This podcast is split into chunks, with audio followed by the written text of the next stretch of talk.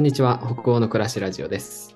このチャンネルは、デンマーク在住歴のあるタクと、アラサー北欧移住1年目の県の2人でお送りする、北欧好きの方へ向けたチャンネルです。毎週リアルな北欧生活と北欧文化や英語学習について発信しています。ぜひコーヒーでも片手にのんびりお楽しみください。よろしくお願いします。よろしくお願いします。お願いします。はい、今日はあの68回目ということで、引き続きあのキラーさんにお越しいただいて、ゲスト会の続編ですね、やっていきたいと思います。はい。えっ、と、ちょっとね、電波の関係でね、今回3人とも画面オフということで、あの、ズームであの収録してるんですけど、画面オフで収録するのは初めてなので、ですね。顔が見えない中でやってるんですけど、あ お二。人ともいい感じですか？はい。こんな感じです。はい、盛り上がってます。盛り上がってます。アリーナ。はい、じゃあちょっとあのやっていきましょう。引き続きね。お願いします。キラさん、あのこんな状況で参加していただいて本当ありがとうございます。ありがとうございます。いえ、こちらこそありがとうございます。はい。えっと、この68回目は、あの、キラさんのその個人にちょっとフォーカスをしていって、デンマークなんで行ったのかなとか、コルケどうだったとか、なんかその辺のお話を聞ければなと思ってるんですけど、そもそもはい今回このデン、去年、去年1年間行ってたんですよね？2022年。そうですね。はい。うんうんうん。どうしてポルケ留学しようっていうことになったんですか？えーそうですね。なんかたまたま、えっと、まあ、留学できる機会があったっていうのが一つなんですけど、えっと、うんまあ、デンマークに来てた理由としては、もうい、いっぱいあるんですよ、本当に。うんいっぱいあるんだ。いっぱいいいっすね、いいっすね。いっぱいあります。あの、そうですね、多分6個ぐらいあるんですけど、わかんないですけど、うんうんうんうん 一つ目は、えっと、まあ、幸福市、デンマーク幸福市なんで、まあ、実際に、まあ、まあ、どんな社会なのかなっていうのを見たかったっていうのが一つ目で、まあ、二つ目は、えっと、まあ、それこそ少し、まあ、教育の方にも興味があるので、まあ、公教育って呼ばれてるデンマークで、まあ、どのような教育が行われているのかっていうのが気になりました。で、うん。えっと、三つ目は、えーそれこそなんか SDGs の達成率がナンバーワンみたいなうん。感じなんですよね、デンマーク。だかうんうんら、その環境問題とかにも興味あったっていうのと、あとは、えっと、デンマーク人ってコミュニティ作りがあのすごい上手なんですね。で、うんなんか私自身もなんかコミュニティ作りっていうところも興味があって行きたいなって思いました。で、最後、最後かわかんないですけど、えっと、最後は、うんうんまあ、それこそ皆さんご存知だと思うんですけど、あの幸福度がナンバーワンとか、まあ、すごい高い国なので、うんうんうんどんな生活をデンマーク人は送ってるんやろうっていう興味うんから、あのデンマークに行きました。おなるほどね。ーすごいいっぱいいいろんななんか観点で、あ、ごめんなさい、ケンさんどうぞ。はい。いやいや、大丈夫。はい、そうですね。いろんな観点から、うん。はい、あのデンマーク選びましたね。えーうんうんうん。キラさん、ちょっといいですか？でも、なんか、その中で、まあ、今、はい。本当いろんな福祉とか教育とか SDGs とか、まあ、あとあとは幸福度のいろんなまあ理由からはい。こう選んだっていうふうに言われてたと思うんですけど、実際に行はいってみて、これは、まあ、それ多分最初、なんていうんですか、それこそ日本の、例えば日本から検索できるような多分情報とか、そういうのをなんかこう仕入れてから多分行かれたと思うんですよね。はい、でなんかそれをじゃあはい。実際に経験してみて、なんかこれは予想通りだったというか、まあ、これは確かに期待通りだった。で、逆にこれはなんか、あ全然思ったのと違ったなっていうのを、なんかそれぞれこうどういう経験があったのかっていうのを伺えればなと思うんですけど、あどうでしょう？なるほど、なるほど。えっと、まず、うん。えっと、予想通りだったっていうのは、あの、教育の高さ。うん。まあ、なんか、教育の高さっていう、まあ、どっちかというと、そのコミュニティ作りの上手さっていうところなんですけど、えっと、本当にやっぱデンマーク人上手で、逆にあの上手、上手すぎて、あの予想をはるかに超えてきたみたいなのは、やっぱあるんですけど、うん。あのーそうですね、なんか、コミュニティ、まあ、ホロケホイスコールっていう一つのコミュニティの中でうん。半年過ごしていて、それこそなんかデンマーク人が盛り上げ上手だったり、まあ、巻き込み上手、あとはなんか誰に対しても公平になんか扱えるとか、あとはそうですね、なんかマイノリティの意見もちゃんと聞いた上で、なんか発言するみたいなところですごい、やっぱりコミュニティ作りはデンマーク人、そうですね、もうズバ抜けてるなって思いました。コミュニティ作りっていうのは、その学校の、なんていうんだろう、こうまあ、運営というか、その中での、その、いろんなまあ人の意見を聞いたりだとか、そういったもう何かを進めていく力っていうのがすごく、平さんはこうデンマーク人でコミュニティ力があるなっていうふうに感じたポイントだった。そうですね、なんか一人一人のあのレベルがコミュニティ作りにおいて高かったなって思いました。うんなんかこう自分から主体的に作ってい、みんなで作っていこうみたいな。そうですね、はい、うんこんな感じで。うんうんうんなコミュニティ作りか。確かにな、はいそう言われると、うんうん。デンマーク人、かなりなんか、本当にね、誰にでも公平に接してくれるなっていうのはすごく私もトルケにうとっては、ん、なんでそんな優しいんだろうみたいなうんこともね、感じるぐらいのよとは、うんよく感じましたけれど。うんうんありがとうございます。うんそうですね。他はどうでしたか、で、そうですね。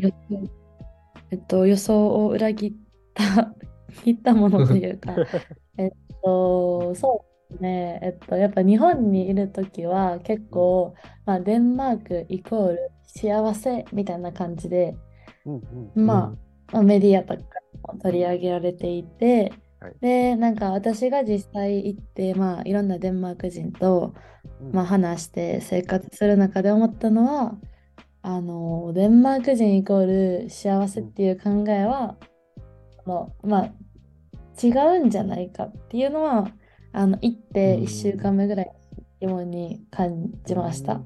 でなんか、はい。その理由はい。なんかその理由もまあそのその時はその幸福度を何で測っているかっていうのもがなんか自分の中で分かってきてなかったところもあったんですけどなんか自分が思う幸福って結構なんか精神的にも安定しててなんやろな,、うん。な日常生活してるだけでもなんかハピネスオーラうん。なんかうん出まくってるみたいな定義やったんですよね。でもなんかあ実際デンマーク行ってみてうデンマーク人とか買ってみてなんか意外とデンマークってやっぱ寒い寒いんでなんかうつ病の人が多かったりだとかうん病気の精神的に病気なんかもうなんかすごい多くてだからなんか自分が思ってた幸せとはやっぱちょっと違うかったかなっていうのはあります。